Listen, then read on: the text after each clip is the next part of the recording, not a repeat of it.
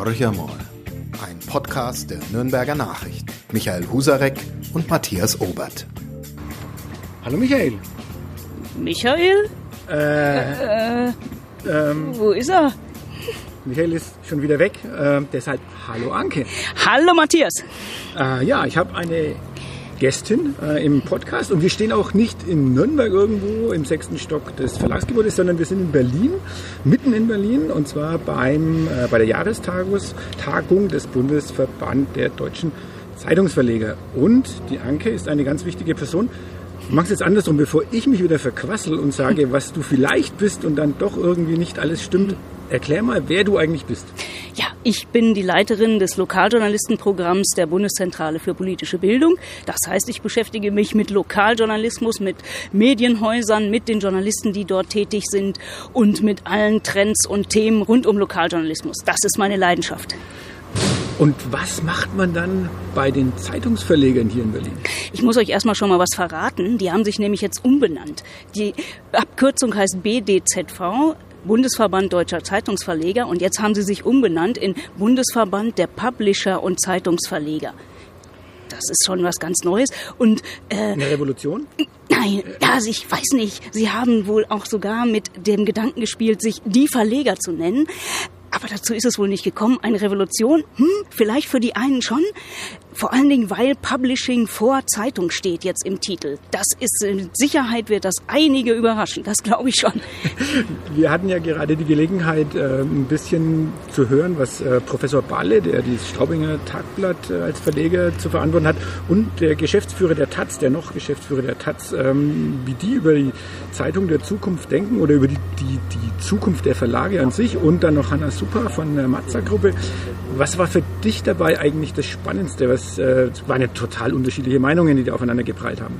Ja, ich finde natürlich den Balle ganz besonders toll. Ich bin ein Balle-Fan, weil er nämlich auch zum, zu der gedruckten Zeitung steht. Und äh, die anderen fischen noch etwas im Trüben. Bei der Taz äh, haben wir viele Zahlen gehört, wie es denn mit dem Ende der gedruckten Zeitung, die sie ja definiert haben, im Jahr 2022 soll es keine Taz auf Papier mehr geben. Und jetzt haben die da Zahlen präsentiert, wie sie das denn schaffen wollen, ohne die Printleser trotzdem Umsatz zu machen. Ähm, ist interessant, äh, hat der Herr Balle gleich, ähm, sagen wir mal, in Frage gestellt, dass das so klappen könnte. Und außerdem fragte er, was macht ihr denn dann mit denen, die lieber noch die Zeitung auf Papier lesen wollen? Lasst ihr die einfach fallen? Und äh, er ist eben so einer, so ein Verleger, wie man sich als Lokaljournalist ihn sich eigentlich wünscht. Der sagt, wir kennen unsere 150.000 Leser alle persönlich und wenn wir im hinterletzten Landsruter Stadtteil noch sechs Leser haben, für die wir keine Zusteller mehr finden, finden wir aber eine Lösung und die hat er auch gefunden, nämlich dann wird ein Kasten aufgestellt, wohin die Leser gehen und ihre Zeitung abholen, dass nicht mehr jede ins einzelne Haus gebracht werden soll. Also wirklich ein Vollblutverleger und der eben auch den Mut hatte, damals die Münchner Abendzeitung zu kaufen. Niemand hat sich das getraut getraut, er hat sich getraut. Ein ganz, ganz spannender Mensch, also dem höre ich immer wieder gerne zu. Hanna Supper ist so die aufstrebende Chefredakteurin oder eine der, es kommen ja jetzt doch Frauen nach, eine der aufstrebenden und die eben besonders den Titel trägt, auch für Transformation und digitale äh, Projekte die aber trotzdem auch ihr Bekenntnis zur gedruckten Zeitung gebracht hat. Das fand ich dann auch ganz überraschend ähm, und vor allen Dingen immer wieder betont hat, dass sie für das Regionale zuständig ist. Und da sind wir dann auch schon wieder bei dem Sprung, dass für mich natürlich die spannenden Projekte im Lokalen und im Regionalen sind, die ich mir hier an, gerne angucke und die Kollegen treffe dazu.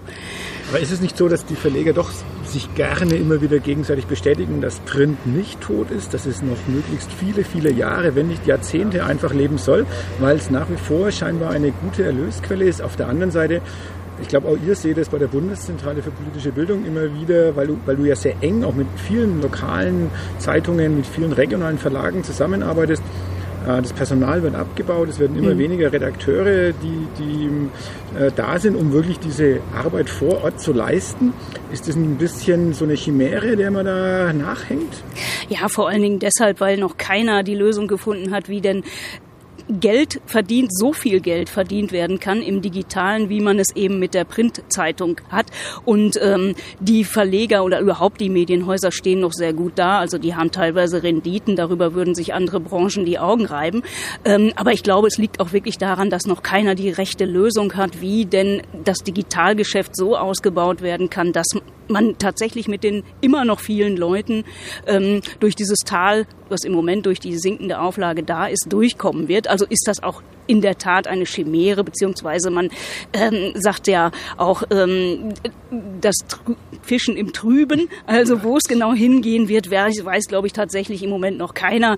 Und ähm, deshalb ist es auch interessant, war das auch eben auch interessant, dass der Herr Balle sagte, ja, diese Zahlen äh, sind ja gut und schön, aber lass uns in zehn Jahren noch mal reden und dann habt ihr alle immer noch eine lokale oder eine vielmehr eine gedruckte lokale oder regionale Zeitung. Also man hält an dem Papier nach wie vor fest und alle Aussagen auch aus der Medienwissenschaft, die da kommen, 2033 wird die letzte Zeitung gedruckt. Wer will das wissen?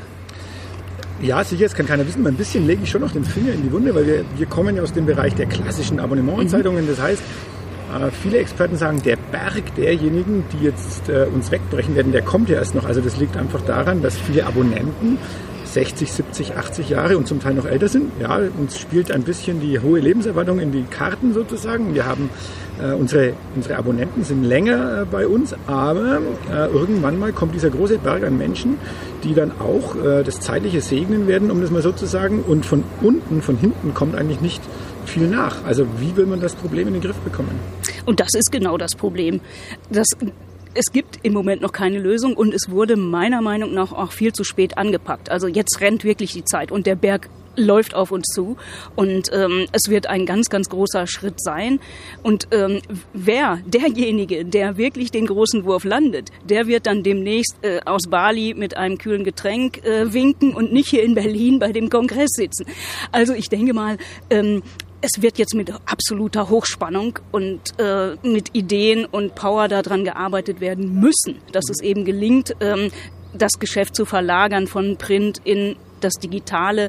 Und äh, da haben wir ja im Moment eben im Moment äh, bei der Preisverleihung de, des Nova Awards auch viele spannende Projekte gesehen. Unter anderem das von der Nürnberger Nachrichten, was leider nicht den ersten Preis gekriegt hat, aber es zeigt schon unter den vielen hunderten Einsendungen, ähm, dass man sich in Nürnberg große Gedanken macht dazu, ähm, wie es gelingen kann und mit ganz spannenden Ansätzen. Das ist einfach eine tolle Geschichte, das finde ich wunderbar. Ja, danke schon mal für die Blumen. Das war der perfekte Übergang, nämlich zu dem Thema, warum wir, also ich zumindest und der Kollege Jo Seuss heute in Berlin sind. Michael Husarek als Chefredakteur, klar, der ist jetzt hier auch der Repräsentant des Verlags Nummer der Presse. Aber wir beide waren hier, weil wir nominiert sind für diesen äh, Nova Award und zwar für das Projekt Mein Goho, was ja wirklich äh, hier in Nürnberg Nürnberg äh, für einige Furore gesorgt hat. Äh, ihr habt es auch aus Berlin sozusagen äh, beobachtet und ähm, wahrgenommen. Ähm, was hat es für dich ausgemacht? Also warum habt ihr gesagt, für uns ist es auch schon sehr spannend, was äh, hier eigentlich in Nürnberg stattfindet?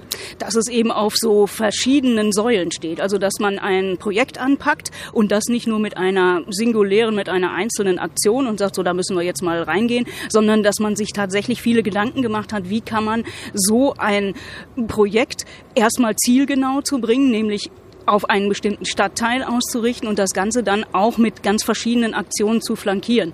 Ich bin ja selber auch Leserin der Nürnberger Nachrichten aus dem fernen Bonn, aber ich verfolge es mit großem Interesse und ähm, sehe dann eben auch, dass, äh, dass man sich in Nürnberg tatsächlich sehr viele Gedanken macht, ähm, von der Chefredaktion angefangen bis ins Digitale, bis auch zu Matthias Obert natürlich, die Jetzt eben, nein, ich darf das sagen, so weil ich bin, ich rot, rot werde. eben. Nein, wir sind äh, weit genug weg und äh, auch objektiv schon, ähm, beziehungsweise objektiv ist jetzt nicht das richtige Wort, aber ich habe eben sehr viele Zeitungen, die ich abonniere, sehr viele Online-Auftritte und Websites, die ich anschaue und ähm, mich begeistert auch einfach das Potenzial Potenzial in den lokalen und regionalen Zeitungen. Also wenn es immer äh, damals hieß, die sind hinterwäldlerisch, die kommen nicht mit, äh, wer das heute noch behauptet, der hat einfach keinen Blick, der hat keine Ahnung von der Szene. Das ist einfach so. Also diesen Podcast werden wir mit großer, großer Freude ausstrahlen. Vielleicht ist es auch der Blick von außen ein bisschen ein anderer, als wenn man selber in der eigenen Suppe auch mal ein bisschen schwimmt und natürlich auch mit den Problemen ähm, zu kämpfen hat, die so ein Verlagshaus natürlich auch hat. Also es ist nicht so ganz einfach, die gewachsenen Strukturen Strukturen dann auch aufzubrechen, äh, über Abteilungen hinweg gemeinsam so ein Projekt auf die Beine zu stellen. Ich glaube, das war so ein bisschen die Besonderheit, die, die für uns äh, zum Tragen kam. Also es hat auch Spaß gemacht natürlich, aber äh, wir haben auch viele Dinge neu ausprobieren müssen. Also insofern vielen Dank für das Lob. Aber kehren wir vielleicht noch mal ein bisschen zurück auch zu dem bei der Preisverleihung beziehungsweise bei der Diskussion vorher hat ja Hanna Super fand ich ganz spannend, weil sie so ein bisschen in Richtung Kommunalwahl auch was erzählt hat. Das ist in Bayern ja gerade ein großes Thema. Wir werden im März die Kommunalwahl ja. haben. Der Podcast beschäftigt sich ganz oft jetzt inzwischen mit den Bürgermeister- und Oberbürgermeisterkandidaten und den Stadtrats- und äh, Gemeindekandidaten, die sich aufstellen lassen. Und sie sagte, ja, selbst in solchen Gegenden wie in Mecklenburg-Vorpommern war das, mhm. glaube ich, ja. äh, wo sie 600 Leute in eine Halle bekommen, um eine Diskussion äh, über die Bürgermeisterkandidaten zu führen. Mhm. Also wirkt sozusagen die Medienmarke dann in dem Zusammenhang oder würden die Leute so oder so kommen? Nein, die Leute würden nicht so oder so kommen. Heute gibt es so viele Ereignisse, Events und sonstiges, wo man hingehen kann. Und deshalb finde ich es auch wirklich eine äh, tolle Leistung, wenn das gelingt, so viele Leute zu mobilisieren. Und wenn, dann kann das nur die lokale Tageszeitung vor Ort, eben dieses Gespräch in Bewegung zu bekommen und auch in Gang zu halten. Und da eben entsprechend die Marke zu sein, ähm, mit der sich die Leute identifizieren, der sie vertrauen da geht man hin, weil man weiß, äh, da werde ich nicht äh, von irgendeiner Seite äh, bearbeitet, um irgendetwas Bestimmtes in eine bestimmte Richtung zu wählen, sondern ich bekomme hier die Möglichkeit von meiner Zeitung organisiert, einen Überblick auf gerade solche Wahlsituationen zu bekommen und ähm, dann eben entsprechend mich da auch sicher zu fühlen. Ich glaube, dass viele nicht wissen, logischerweise nicht wissen können, aber auch die Hörer unseres Podcasts. Die Bundeszentrale für politische Bildung hat ein eigenes Programm auch, äh, für das du tätig bist. Das heißt, ihr wollt auch dafür sorgen, dass äh, Lokaljournalisten überhaupt ja, in die Lage versetzt werden, solche Veranstaltungen durchzuführen, kritisch zu bleiben, kritisch zu hinterfragen.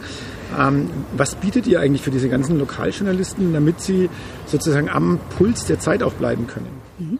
Ähm, das Spannende bei uns oder das, ähm, was uns unterscheidet auch von anderen Anbietern, ist eben, dass unser Programm gemacht ist von Lokaljournalisten für Lokaljournalisten. Also die Themen, die bearbeitet werden in Modellseminaren, in Redaktionskonferenzen, in Workshops, in verschiedenen Publikationen, Büchern und ähm, Broschüren, entscheiden die Journalisten selber. Also die, die sowieso wissen, was die großen Themen sind äh, in der Branche, werden eben auch von diesen Leuten Projekten organisiert und in die Wege geleitet. Also so, dass wir eine ganz, ganz große Praxisnähe haben. Das ist eben das Allerwichtigste und äh, eben verschiedene Handwerkszeuge anbieten, um eben Journalisten gerade für diese wichtigen Fragen äh, in der Demokratie, in der Mitwirkung für die Bürger dann eben bereitzustellen und mit den Lokaljournalisten daran zu arbeiten. Wir haben immer den Slogan, je besser die Lokalzeitung, desto besser die Demokratie. Am Ende ist das auch so, weil eben die ähm, wir haben immerhin noch äh, 300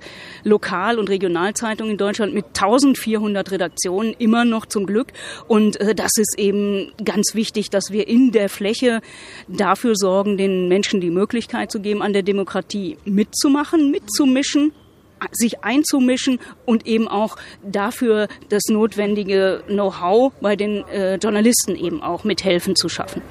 Lass uns mal kurz in Richtung Innovation blicken. Ähm, siehst du die Lokalzeitungen wirklich dafür gerüstet für die Zukunft oder wird das nicht so die nächste ganz große Hürde? Also wir kennen das alle, die Menschen informieren sich über Facebook, äh, manche noch ein bisschen über Twitter, aber das sind immer Facebook, Instagram, schnelle Medien, ähm, die Informationen schnell an den Mann bringen, aber nicht unbedingt immer die differenzierte äh, Information an den Mann bringen.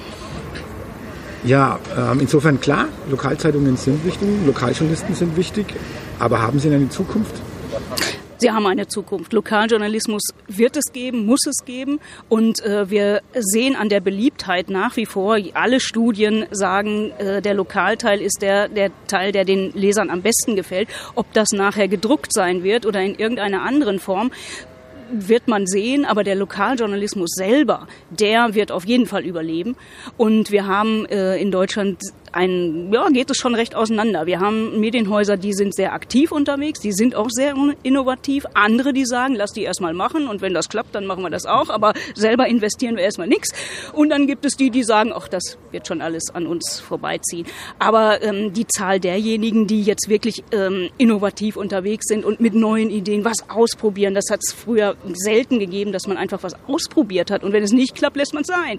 Das ist eigentlich nicht üblich im Zeitungsgeschäft, aber viele Häuser kommen jetzt da drauf und sagen, lass es uns doch einfach mal machen. Lass uns Podcast machen. Podcast hätte vor zwei Jahren, hätte ähm, jeder gesagt, komm, lass das sein, das hat doch mit Zeitung nichts zu tun. Und ähm, jetzt haben wir ein Format, das, das schon tot gesagt war und äh, im Moment also wirklich durch die Decke geht. Und das ist auch ein tolles Format, weil es einfach Spaß macht. Genau, den Nova Award hat dieses Mal ein, die Podcast der Hamburger, des Hamburger Abendblatts gewonnen. Also herzlichen Glückwunsch an die Kollegen auch. Glückwunsch, Nächstes Mal ja. bewerben wir uns natürlich auch mit irgendwas. Irgendwas. Nicht unbedingt einen Podcast, aber uns wird auch etwas einfallen. Ähm, ein allerletztes, das ist ganz wichtig für unseren Podcast. Bist du Fußballfan? Ja, Welcher Verein? der Schwarz-Gelbe. Okay, dann wird es noch ein paar Jahre dauern, bis du einen, einen, einen, einen Tipp abgeben musst, wie das nächste Spiel zwischen dem ersten FC Nürnberg und den Schwarz-Gelben rausgehen wird. Aber ich hoffe, du drückst dem Club die Daumen. Ich bin Klupperer im Herzen. Perfekter Abschluss eines Podcasts. Vielen Dank, Anke Viehmeier, und äh, euch viel Spaß bis nächste Woche. Jawohl, viel Spaß. Danke. Mehr bei uns im Netz auf nordbayern.de.